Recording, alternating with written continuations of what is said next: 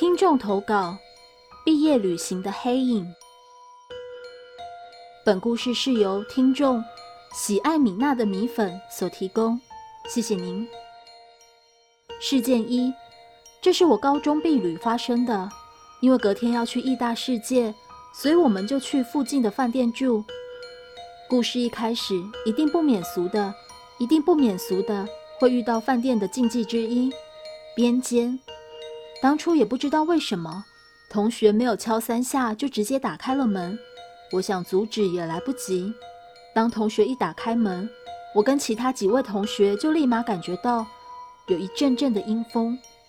明明四周都看得很清楚，窗户跟其他厕所门都是紧闭的状态，但阴风却吹得我们没有办法忽视。我看着左右两边的同学，他们也心照不宣的。向我露出了一言难尽的表情。之后，我跟同学们默默做完冲马桶、开柜子的动作后，更奇怪的事情也随之到来。进去房间前，我的身体还是非常生龙活虎的，但就在进入房间、放下行李的那一刻，我突然觉得头晕到有点想吐，变得很虚弱。同学在一旁看到我脸色苍白，便建议我。好好躺在床上等待晚饭时间。之后，他们便到外面活动。临走前，其中一名同学把房卡抽出来便离开了。大家应该知道，房卡一抽起来，房间就没有光源可以照应。刚开始，我很安分的等他们回来，但不知为何，我有一股很奇怪的感觉油然而生。我忽然的睁开我的双眼，映入眼帘的是一个透过月光。才能勉强看到的模糊黑影，正顺着窗帘飘来飘去。我愣住了，不知道过了多久，反正对我而言，就像是过了一个世纪般。后来我发现黑影会慢慢往我这边靠近，我不自觉地往后退了退，直到我没办法后退为止。但无情的是，黑影还是缓缓地、缓缓地来到床上。当他踏入床上的那一刻，我看到床上有压痕，他离我越来越近了。由于恐惧，我发现我无法呼吸。正当我快被他碰触到的时候，奇迹出现了。同学在千钧一发之际回来，并将电灯打开，那个黑影瞬间消失。同时，我也松了一口气，并感觉到头晕想吐的现象渐渐消失了。后续。其实后面我有仔细想，如果被那个黑影摸到会怎么样？有可能被抓交替吗？事件二发生在上述的故事前一天晚上，我们住另一家饭店。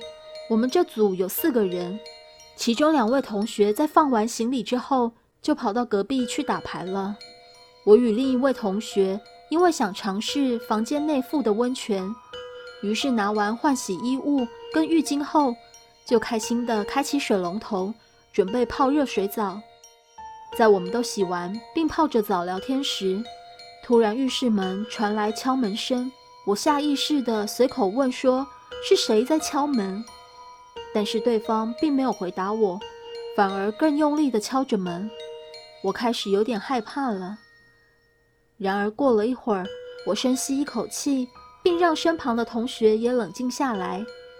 虽然感觉有点古怪，但又不敢直接打开门的我，正当我打算拿起放在洗手台上的手机，询问是哪位同学好好的牌不打，跑回来房间吓我们时，同学说了让我至今都毛骨悚然的话。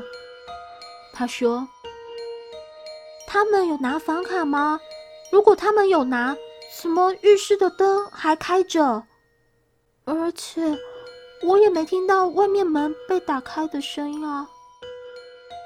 经他的一番提醒，我才猛然想起要打牌的同学有跟我们说，如果他们要回来，会打电话过来叫我们开门。讲完便开开心心的出去了。而现在，不止没有电话声，甚至连一封讯息都没有。那么现在敲门的是谁？我们就在浴室待了许久，直到水都快凉了。